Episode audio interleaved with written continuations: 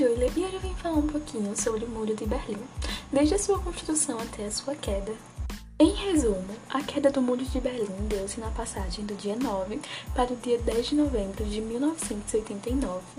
Esse acontecimento é marcante, pois foi o prenúncio da queda da República Democrática Alemã e da reunificação da Alemanha, separada em duas nações desde o final da Segunda Guerra Mundial. O Muro de Berlim foi um produto da Guerra Fria e foi exatamente pelo enfraquecimento desse conflito político e ideológico que ruiu. Sua construção foi uma consequência da divisão da Alemanha após a Segunda Guerra Mundial. Derrotada, a Alemanha foi ocupada por tropas de quatro países: França, Reino Unido, Estados Unidos e URSS.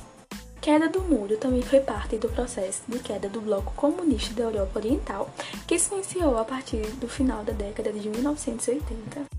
A República Federal da Alemanha, que era chamada de Alemanha Ocidental, tinha capital em Berlim Ocidental e era aliada dos Estados Unidos. A República Democrática Alemã, por sua vez, era conhecida como Alemanha Oriental, tinha capital em Berlim e era aliada da União Soviética. Essa divisão da Alemanha foi um dos grandes marcos da Guerra Fria. A queda do Muro de Berlim relaciona-se com a desintegração do bloco de nações socialistas no leste europeu.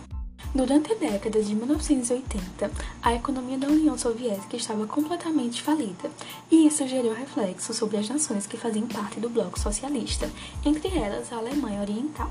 A economia da Alemanha Oriental apresentava altos índices de dívidas com bancos, a infraestrutura do país estava sucateada e a demanda da população pela unificação da Alemanha e pelo restabelecimento da democracia aumentava à medida que o colapso do modelo socialista ficava evidente. Com os protestos que alcançaram milhares de pessoas, o muro caiu oficialmente no dia 9 de novembro de 1989, quando o anúncio foi feito por engano pelo porta-voz do Partido Socialista sobre a abertura das fronteiras. O que levou a população a mobilizar-se, lotar os postos na fronteira e, por iniciativa própria, começar a pular o muro e derrubá-lo.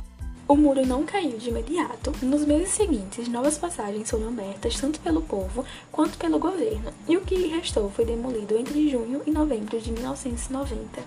A unificação alemã seria concluída no ano seguinte e o modelo socialista encontraria seu fim em 1991, quando a União Soviética foi dissolvida. Cerca de 80 pessoas morreram e 112 ficaram feridas, tentando transpor o muro ao longo dos anos.